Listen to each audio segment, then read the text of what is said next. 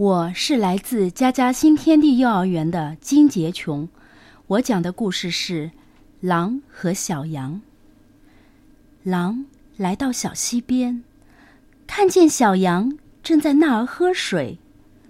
狼非常想吃小羊，就故意找借口，说：“你把我喝的水弄脏了，你安的什么心？”小羊吃了一惊，温和地说：“我怎么会把您喝的水弄脏呢？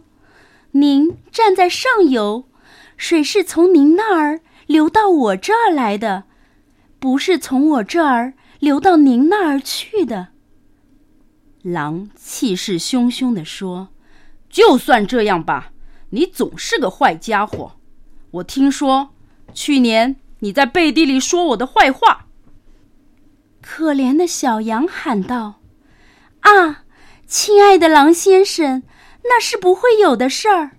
去年我还没有生下来呢。”狼不想再争辩了，龇牙咧嘴，逼近小羊，大声嚷道：“你这个讨厌的小坏蛋，说我坏话的不是你，就是你爸爸，反正都一样。”说着。